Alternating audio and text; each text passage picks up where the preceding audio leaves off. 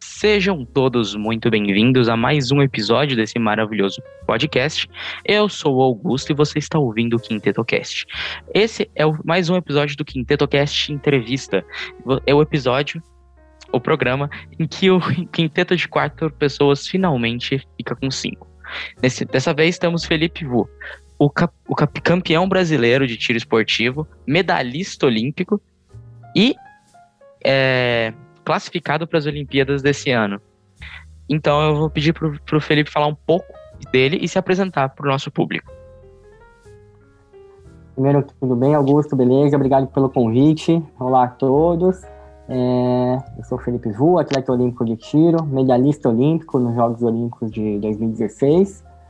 Estou é, há 20 anos já praticando esporte, é, por todas as dificuldades aí que a gente tem com a nossa modalidade, mas que importa é fazer o que gosta, né? Então, independente do que a gente tem que passar, continuo é, me dedicando ao máximo, né? Na verdade, é o meu trabalho, né? Treinar e competir.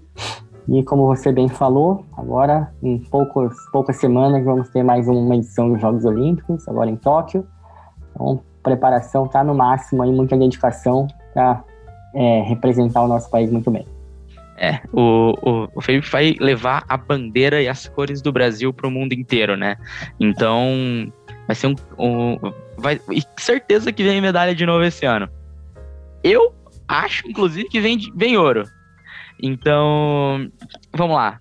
Com quantos anos você começou a praticar tiro esportivo? Então, eu comecei com 8 anos de idade, né, 20 anos atrás.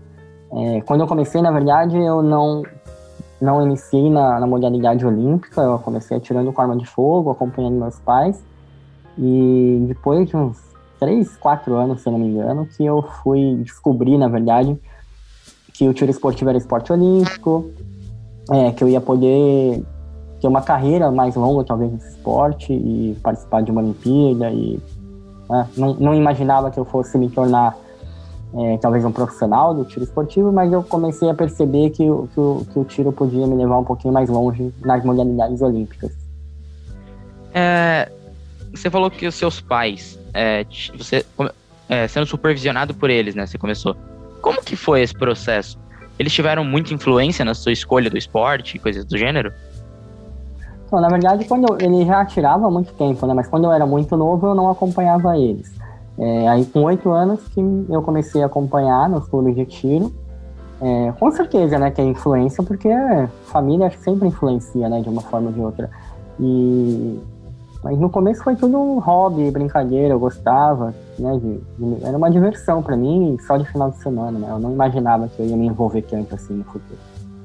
Então, como que foi os primeiros passos para sair desse hobby de fim de semana, passar para um, uma prática mais profissional do esporte? Então, é, no, logo que eu descobri assim que, que tinham modalidades olímpicas, é, meu, meus pais compraram um, uma pistola de ar usada, né? E eu nem sabia muito bem como fazer e tal, mas eu, eu atirava mais de final de semana também, mesmo, né? Sendo, sendo essa modalidade olímpica. Eu, eu, eu atirava para brincar. E fiquei assim por uns dois anos, talvez, assim, só, só brincando, para realmente ver se eu gostava, era muito novo ainda, né? E quando eu comecei a melhorar um pouquinho, que eu comecei a perceber que eu podia ter um pouquinho mais de futuro ali, aí eu comecei a treinar mais frequentemente também. É, acho que o, o, a, me, a melhora do meu desempenho que foi me incentivando assim, a treinar um pouquinho mais tal, e uma coisa foi levando a outra. Uh, e as primeiras competições? Como que, como que, a pergunta na verdade é, como o, o ouvinte que já já tá na série há um tempo, né? Já tá ouvindo. Então agora acredito que ele já deve estar tá querendo, já deve ter comprado suas pingardinhas de chumbo. Como ele pode evoluir, né? Daqui uns meses, daqui uns anos, talvez. Ele pode, como ele pode evoluir para começar a competir? O que, que ele tem que fazer? Quais são os, como ele pode chegar lá e falar, olha, agora a partir de agora eu posso me considerar um atirador esportivo? Então, hoje, hoje vários clubes já, já têm competições internas, por exemplo, que é uma, é uma boa forma de você começar. É, e depois do, do, momento que o atirador ele descobre a modalidade que ele gosta mais, ele pode procurar de repente uma federação, né? Talvez aí até a confederação depois para com, começar a competir torneios de, de, nível mais, mais alto, assim, né? Então, é, eu acho que passando pelo é, esse, esse passo a passo, né? De começar no clube, ir para a federação, depois ir para a confederação, eu acho que é um bom caminho a se trilhar para fazer as coisas da forma correta e com calma. É, você é medalhista em pistola 10 metros, né? É, é, foi prata em, no Rio de Janeiro, né? É, que é a maior é, classificação brasileira na história da competição desde o do, do Guilherme Paraense, certo? Então, olha a resposta do entrevistador aqui. É... Você sempre atirou com arma curta? Sempre foi o seu, o seu é, sempre foi em seu interesse? Ou porque eu, por exemplo, ganhei uma carabina, né? Então, o, a pistola sempre foi o seu interesse principal? Então, quando eu comecei, logo que eu comecei, eu atirava com, com arma de fogo, né? Então, pistola, revólver. É, mas quando eu comecei a ir pro tiro de chumbinho, digamos assim, eu, eu atirava com carabina, é, essa de mola, né? É, carabina mira aberta. E aí depois que eu fui ter a minha pistola de ar. Então, eu acho que hoje, até hoje, assim, a, o, o, natural é a gente começar com, com a carabina de mira aberta, de ar comprimido chumbinha, né? Porque é mais barato, é, já dá uma, um, uma base boa pro, dos fundamentos do tiro, que é super importante. Então, é, eu comecei com pistola, revólver, depois eu atirei, comecei a atirar com carabina mira aberta, depois eu, eu, eu ganhei uma carabina 22 também, que eu atirava mais para brincar, tenho ela até hoje. Então, eu gosto de atirar, do que quer que seja. Justo. E a, a, a lei do Estatuto do Arma, porque é, por mais que nosso foco seja tiro esportivo, não tem como não falar dessa desgraça que é o governo, né? Porque no Brasil eles acabam atrapalhando muito a vida de quem quer seguir nesse esporte. É, como que esse estatuto ele pode, ele, ele, ele também atrapalha, também afeta os atiradores esportivos, porque é, é, a gente sabe que para defesa não existe. Mas, por exemplo, para existe regulação para pistola de ar, para pistola de ar que a olímpica, né? De, de, existe regulação do governo para esse tipo de arma? Existe, né? A importação é, é tão complexa quanto você importar uma arma de fogo então, é bem chato, assim, pra gente. E se você for pensar ali pro tiro olímpico, é, para uma criança frequentar um clube de tiro hoje, ela tem que ter 14 anos ou mais, acompanhar dos pais, autorização judicial, sei lá. Né? Eu comecei com 8 anos. Então, se você for pensar, eu não poderia ter começado quando eu comecei. É ridículo, né? É. Outra coisa, para tu ter uma arma de fogo, tu tem que ter 25 anos. Então, até você completar 25 anos, você tem que andar com seu pai de babá, carregando sua arma pelo mundo. Também é ridículo. Então, se a gente pega no cenário internacional, é que com, sei lá, 14 anos já tem gente competindo num nível legal, assim, ele começou com 11, 12. Então, a gente aqui no Brasil sempre está um passo atrás, né? Até a criança ter uma idade mínima até o pai poder ficar viajando, né? Então é bem complicado. Então afeta muito assim o tiro esportivo. E para ter a pistola de, de, ar, precisa de CR? Precisa ter precisa ser CAC para ter esse tipo de equipamento? Então, eu acho que não. Na, na verdade, não, não precisa ser CAC. Né? Essa aberração que eles inventaram, que é o CAC, não precisa, porque você pode teoricamente, né? Se tivesse na loja, você podia ir na loja, comprar e ter a nota fiscal e andar. O problema é que não tem na loja, né? Mas é, é, o, é o mesmo caso. Você pode comprar uma carabina de, de pressão na loja, não precisa uhum. ter CR. Justo. É, e recentemente, é, os decretos do presidente meio que acabaram com calibres proibidos para tiro de pressão, né? Que isso existia. Isso, o Brasil era o país que proibia calibre de tiro de chumbinho isso acabou, mas é, a gente ainda tem um, muita dificuldade, né? Então, vamos lá. Vamos tentar sair desse pessimismo que é falar de governo brasileiro. Vamos falar. Você acha que esses, essa onda de decretos, pessoas querendo falar sobre isso, pessoas uh, lendo sobre isso, assistindo vídeos sobre isso, estamos num momento bom para o tiro no Brasil? Eu acho que é difícil a gente pensar que a gente está num momento bom, né?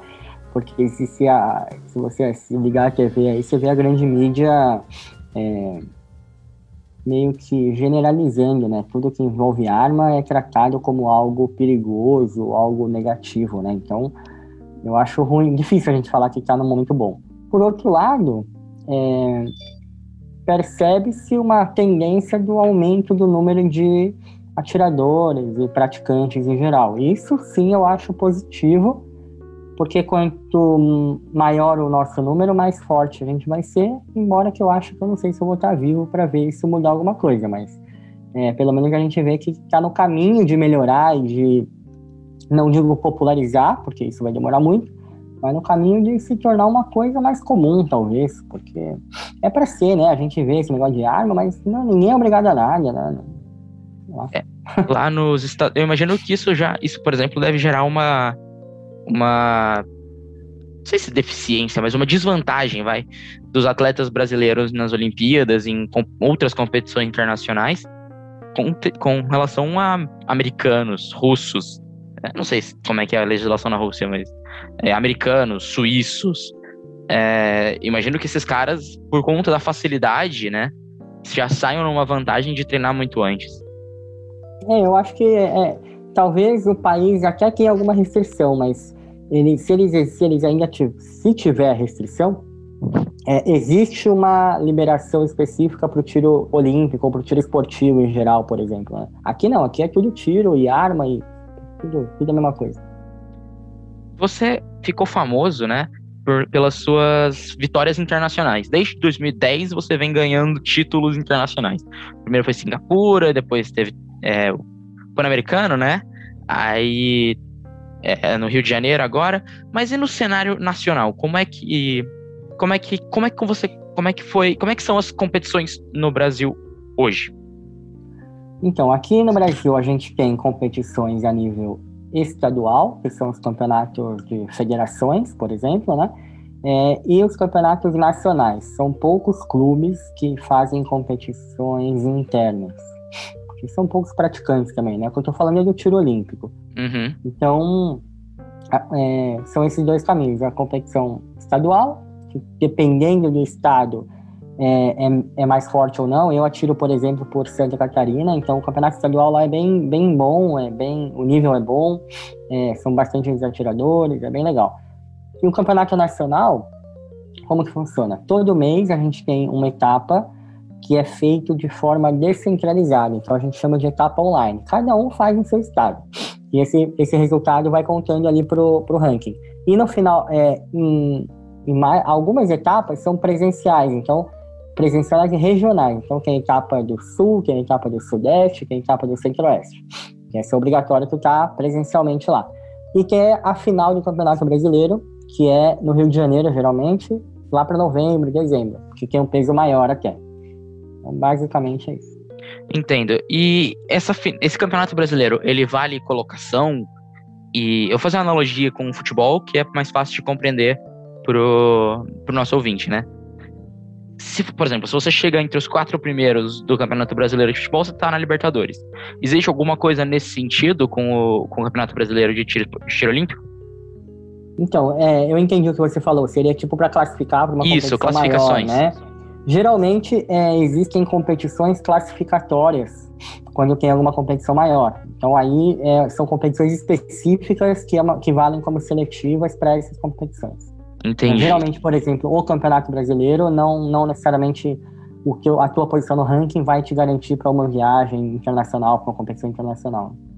Então é meio que uma. O Campeonato Brasileiro é o fim em si mesmo. Ele é. O objetivo é ganhar o campeonato. Entendi. Exatamente. Ah, legal, legal. É... Ok. É, você, a gente já falou um pouco disso lá atrás. É... Sobre como como a. Desculpa. Sobre como a. A, a, a sociedade civil né, vê, vê as, as armas. Você acha que a forma como elas são retratadas na TV até. Isso é uma coisa engraçada. Eu tava olhando o comercial das Olimpíadas de uma grande emissora brasileira, que eu não vou falar o nome para não ser processado, vai que, né?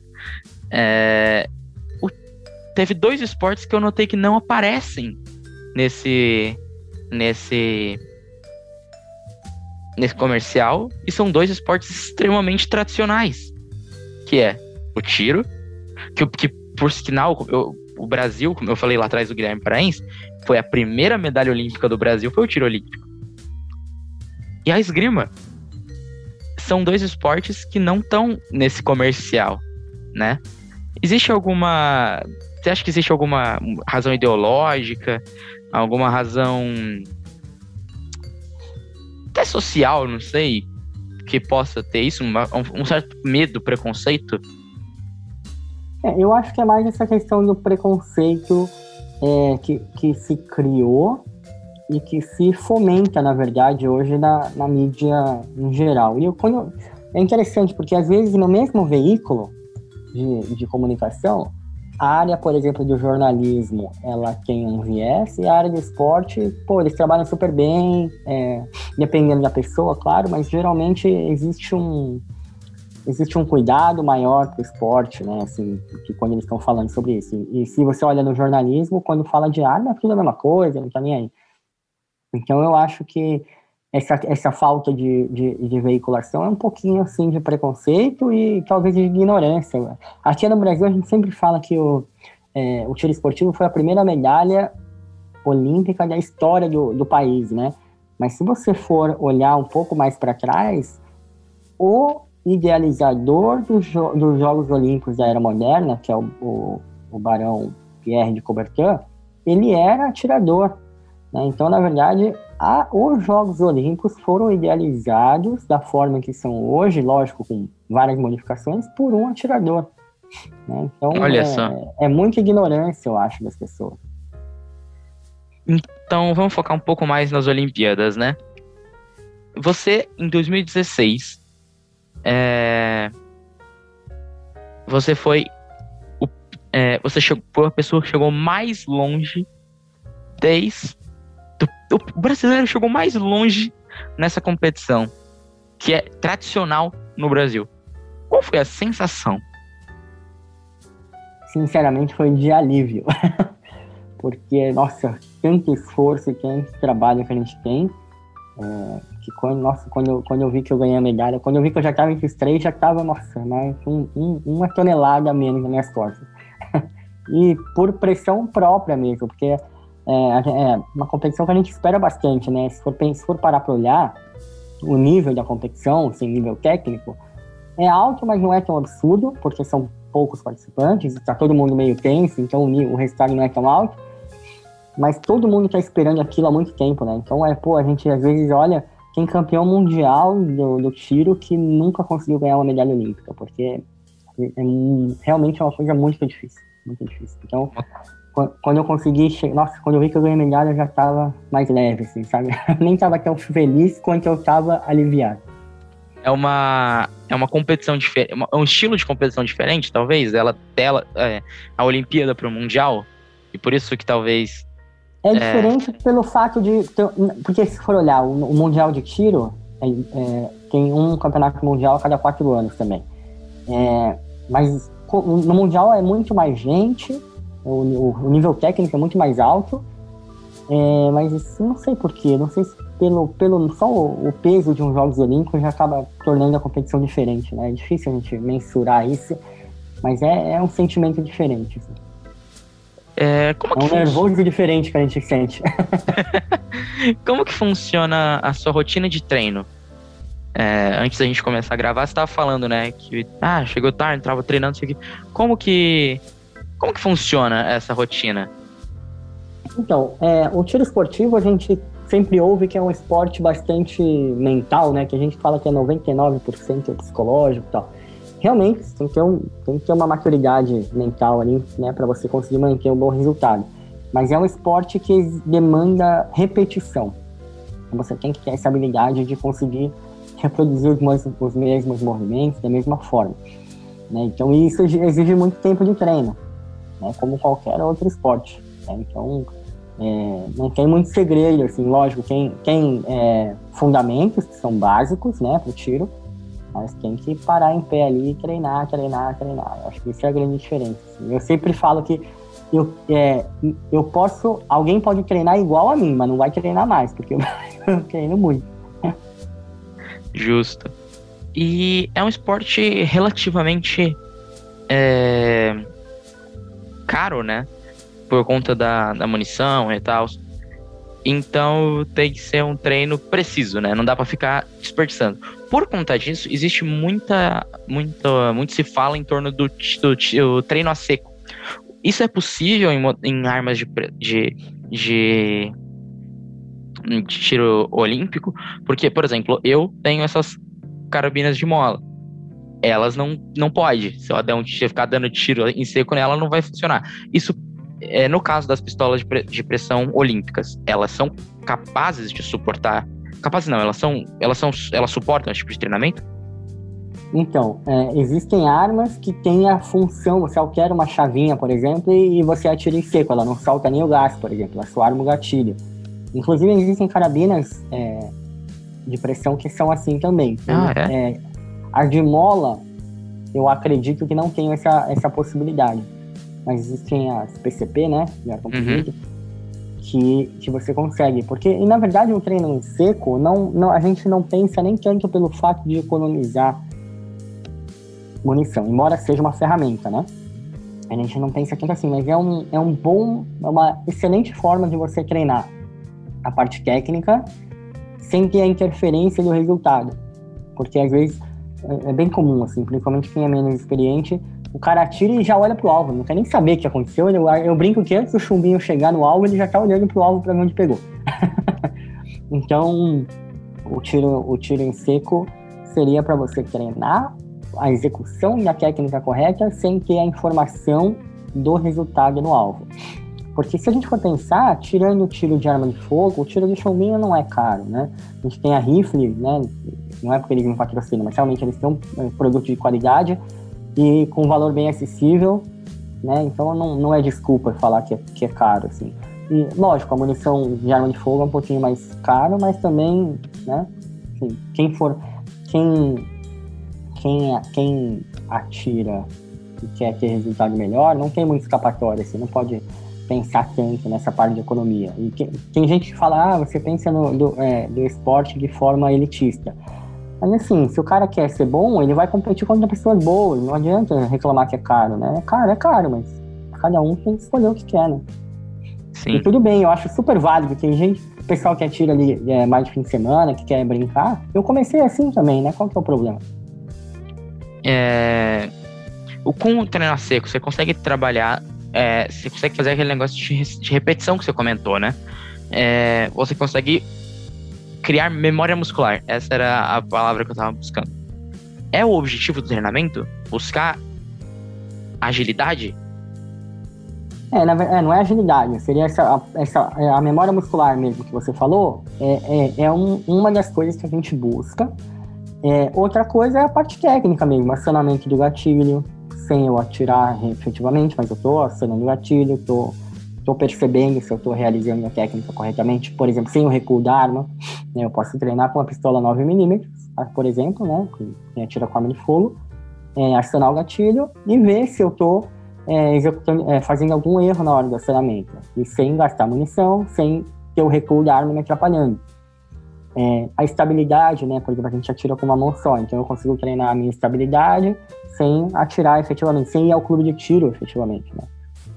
É, eu ia, Desculpa. uma boa ferramenta, mas não simplesmente pelo fato de economia. Acho que isso é importante. A pessoa que pensa só por, por, economia, não é isso. É uma ferramenta porque é importante estar no, no teu treino. Entendi. É, eu ia falar desse negócio de atirar com uma mão só. Existe alguma explicação, é, especificação? Porque eu sempre vi as pessoas, quando vão atirar, fazendo a empunhadora dupla. Porque uhum. na, o tiro olímpico atira com uma só e às vezes é meio inclinado, né? Meio. É... Porque é obrigatório. Basicamente isso.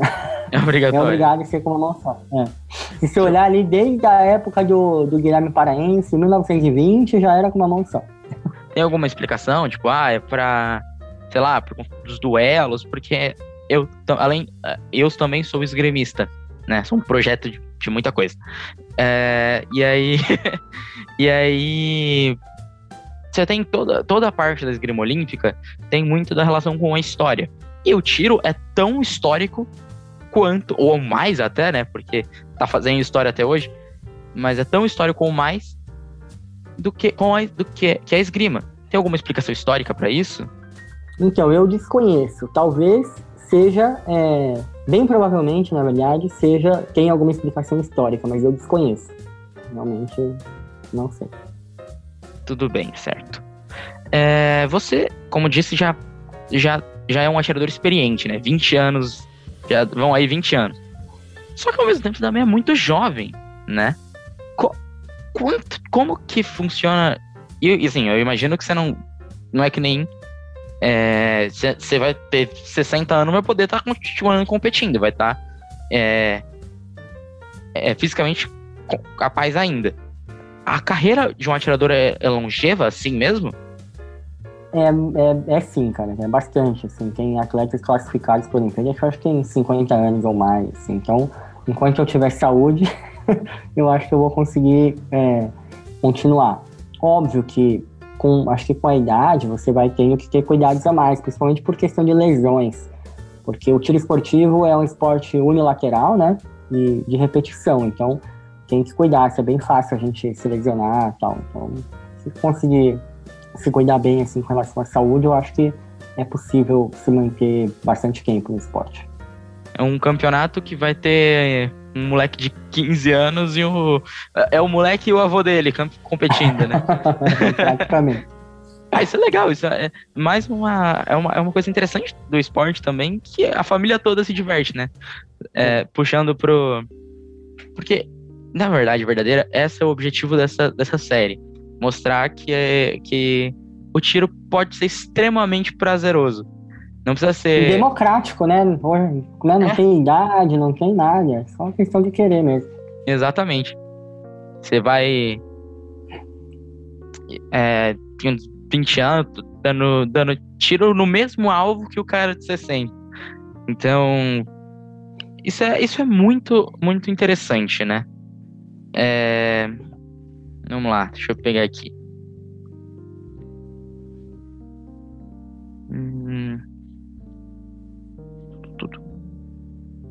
Tem alguma dica, alguma habilidade que devia focar mais, eu buscar para atiradores iniciantes? Por exemplo, busca essa habilidade.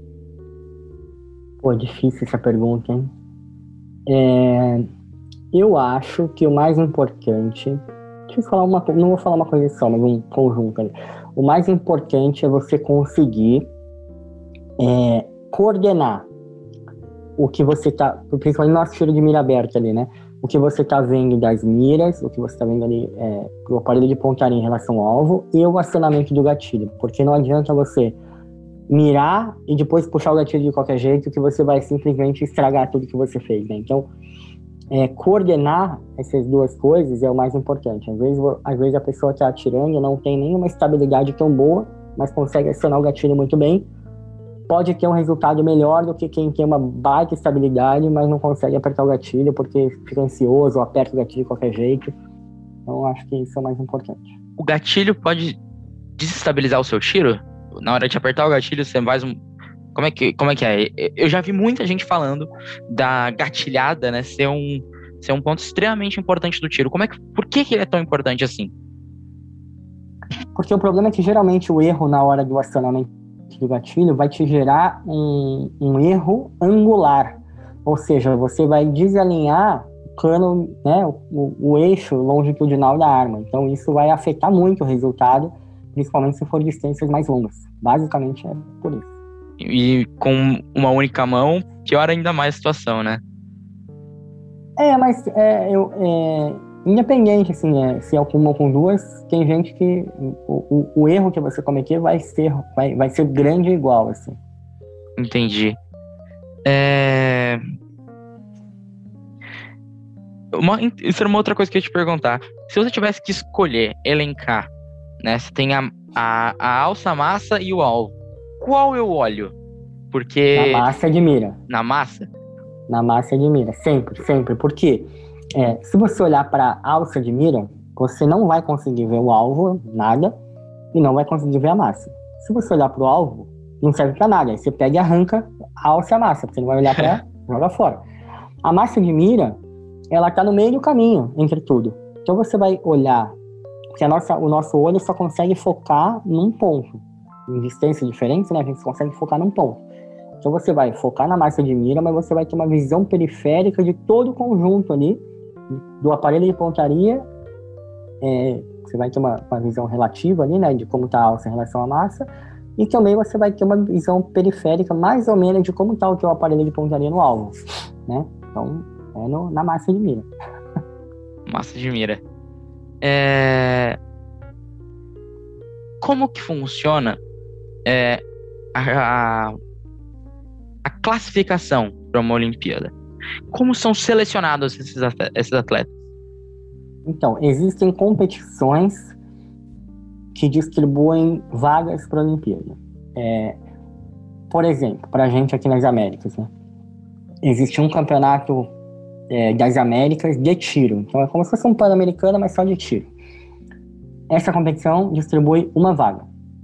Então o primeiro colocado já ganha a vaga para ir para a Olimpíada. É, os Jogos Pan-Americanos, aquele que é a cada quatro anos também, distribuem duas vagas agora. Então, o primeiro e o segundo colocado, se o primeiro já tiver, por exemplo, aí passa para o terceiro, digamos assim.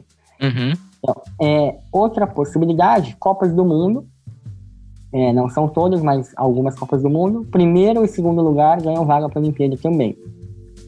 É, Campeonato Mundial de Tiro, aquele que eu falei que é a cada quatro anos, seis primeiros colocados ganham vaga para a Olimpíada. Uhum. Mas só que o Campeonato Mundial é, é, tipo, são 150, 200 participantes. Entendi. Bem difícil, assim. Então, a gente fala seis primeiros, né, mas é bem complicado.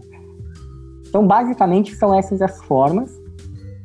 E, ao final do ciclo olímpico, é o melhor ranqueado do ranking mundial que não tenha vaga olímpica, que o país, aliás, que o país não tenha vaga olímpica naquela modalidade, ganha vaga também, que é a forma que eu ganhei. Entendi.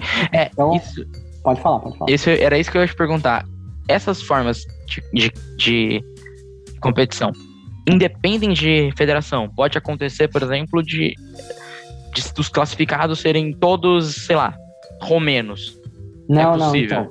Existe uma limitação de dois atletas por país, por modalidade. Então, na modalidade ah. de pistola 10 metros, podem ter dois chineses, dois indianos, lá, e assim por diante. Então, essas vagas, tirando a vaga ali que eu falei do ranking mundial, todas as outras, por exemplo, o cara ganhou o campeonato mundial.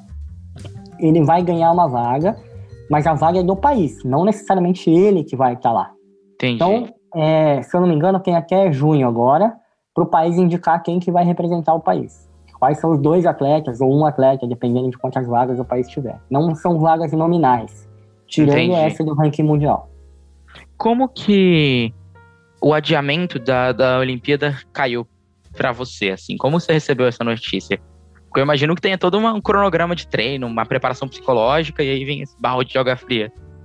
Então, no meu caso, cara, foi bom né? Sim, lógico, tirando todos os problemas de pandemia, no meu caso foi bom, porque essa competição agora que eu me classifiquei esse ano, né, que eu classifiquei para a Olimpíada, foi em março desse ano. Era para ter sido em março do ano passado. Só que em março do ano passado eu não estava treinando bem, não estava competindo bem. E como teve, como teve a pandemia, não tiveram competições internacionais ano passado. Que as nacionais, várias foram canceladas. Uhum. É, e eu pude simplesmente treinar, que é o que eu tava precisando há muito tempo, assim, pra, pra sei lá, uma questão mais de voltar às origens, digamos assim, né? Porque a, a nossa rotina é bem cansativa, porque é, o calendário de competições internacionais, pô, a gente viaja muito, porque né, aqui nas Américas assim, não tem nada muito perto, a gente sempre tá viajando, né? Índia, China, Coreia, é, é muito, muita viagem e a gente acaba perdendo muito tempo de treino. né? Então, ano passado eu tive essa, essa possibilidade de treinar com mais calma, né? Sem ter que viajar. E no, mais ou menos no meio do ano ali eu voltei a treinar bem. Falei, pô, opa, nem tudo tá perdido, né? Porque eu já tava bem desanimado, assim. Então, para mim foi né, positivo esse adiamento, porque me deu essa chance é, de eu me preparar da forma correta e tal. Por isso. Entendi. É, tem muitas. Quantas viagens em média você faz por ano? Ah, depende, cara. Tem ano que, sei lá, 8, 10 vezes tem viagem internacional. Tem ano Nossa. que 4, 5. Depende do calendário. Esse ano tem bastante coisa marcada pro segundo semestre. Não sei se vai ter, né? Mas tem bastante coisa. Vamos ver. Aí faz tipo. É... São todos pro, mais pro Oriente, mais pra Índia, mais pra aqueles lados, com trocentas é, horas de voo. Geralmente é da Europa pra lá, assim. Geralmente sim, porque né, normalmente tem uma competição na Europa e o resto é tudo, tudo muito longe pra gente. Os mundiais, eles, ele, as Copas do Mundo, elas acontecem geralmente nesses países ou ela vai trocando que nem a que nem a Olimpíada? Vai trocando, vai trocando. Tem alguns países tradicionais, né? Que, é mais, é, que eram tradicionais, por exemplo, em Munique, na Alemanha. Sempre tinha uma Copa do Mundo lá, mas agora mudou o presidente da Federação Internacional e não vai ter mais lá. Agora, Entendi. o cara é russo, vai ter o Campeonato Mundial na Rússia, vai ter Copa do Mundo na Rússia. Entendi. É, no Egito, porque é o um amiguinho dele, né? Tem aquelas bagunças políticas aí. Ah, é todo lugar, não tem como. É, então, eu, é, eu acho que. Mais alguma pergunta? Deixa eu ver. Ah, sim. O equipamento. A sua pistola de, a sua pistola de pressão olímpica, ela é muito diferente de uma pistola de pressão comum? O, o, é, existem especificações, por exemplo, tamanho do, do, do cano, é, calibre. Calibre imagino que tenha. É, sei lá, empunhadura. Existem esse tipo de, de é, regulamentações para competir para as, para as competições e quais são elas, né? Então, existem, né, são várias regrinhas ali, mas basicamente, né, o calibre tem que ser 4,5 para essa modalidade, né, pistola 10 metros, calibre 4,5. É, existem dimensões da arma, então a arma tem, tem que caber, na verdade a gente pega a arma e coloca dentro de uma caixa e que fecha uma tampa, e tem que caber ali. Basicamente é assim que eles medem. É, a empunhadura, ela, ela não pode envolver a mão de forma nenhuma, então é com uma mão só, né, ela não pode envolver a mão. Ela não pode ser muito comprida também, ela não pode encostar nesse ossinho aqui do braço. Então, isso tudo é verificado antes da competição.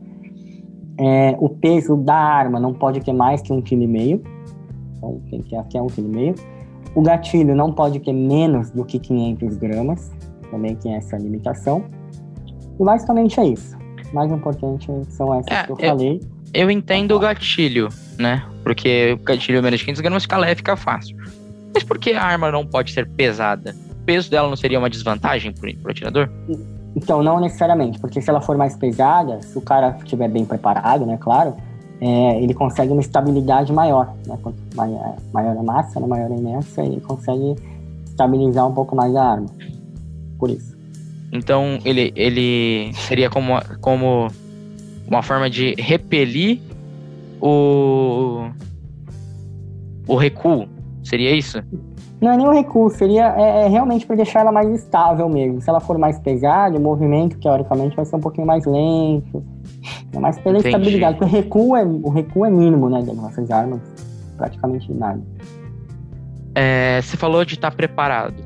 Existem exercícios é, específicos para para a parte física do, do corpo que você faz já pensando nas competições? Então, eu não sou muito fã de academia, por exemplo. Não, nunca fui. Uhum. Até já fiz uma época, mas não, não vejo que faz diferença na minha performance. Isso pro meu tiro, né? Tem outras modalidades que faz uma diferença. É, o mais importante que eu, que eu vejo, além de você fazer do treino técnico, né? É, como eu falei, se você treinar pouco, dificilmente seu corpo vai estar preparado para aquela competição. Então, é, na competição a gente faz 60 tiros, né? Uhum. é, na competição. Então, o treino eu faço 200, às vezes 300 tiros num dia. Então, realmente, para eu não sentir cansado, não me senti cansado durante a competição.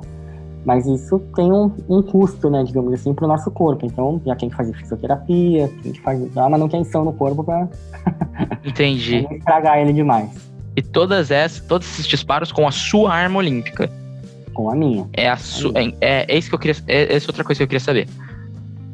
Você sentiria diferença se, por exemplo, nós dois tivéssemos o mesmo modelo de arma, tá? E aí, a mesma coisa. Vamos supor que fossem. É, é, a mesma. Vamos lá. A marca X, modelo Y da, da empresa tal. Se nós dois tivéssemos a mesma, você pegasse a minha pra tirar, você ia sentir diferença?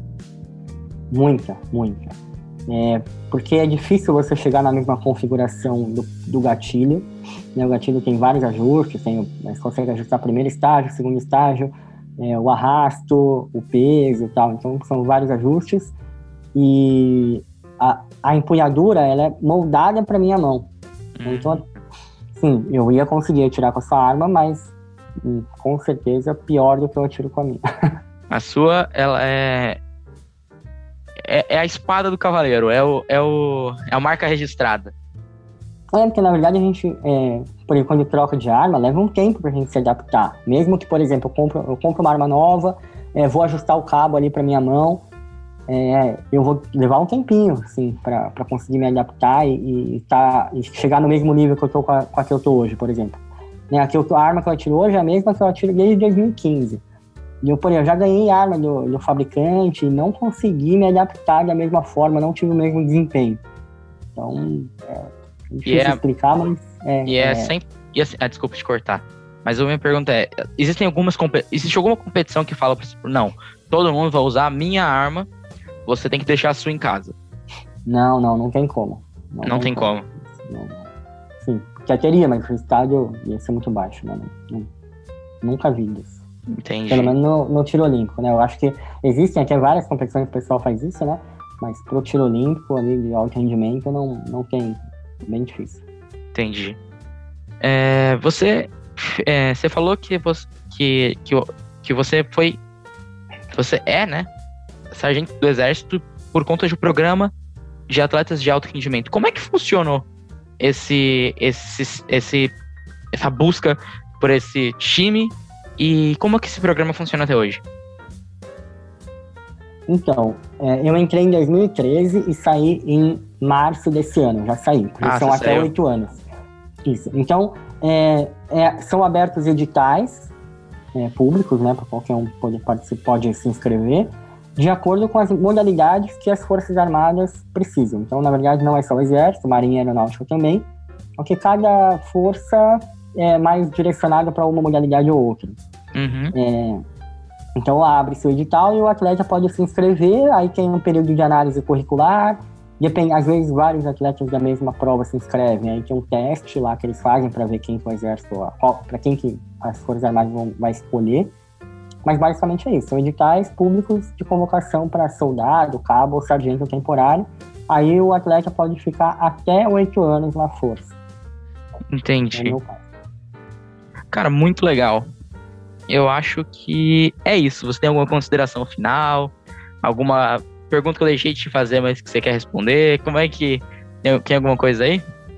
Não, não, eu quero agradecer pelo convite. É, espero que você se anime aí quando, quando você é, quiser começar a competir, se precisar de alguma coisa, estou à disposição. É, eu sei, você falou ali da esgrima, tem que chamar o pessoal da esgrima para participar, pô. Chama o- Ah, vou, o, o eu vou. Guilherme Todo, É, o Guilherme todo eu não conheço, mas eu conheço uns caras legais lá. né? É, o eu pessoal pretendo. Eu, quando eu terminar, quando eu terminar esse, esse, mês do tiro, quem sabe? É, principalmente É, que pô, a Olimpíada chegando aí, pô, tá da hora. É é uma. bacana, é bacana. Mas obrigado pelo convite e sucesso aí sempre. Muito obrigado. Ficamos por aqui.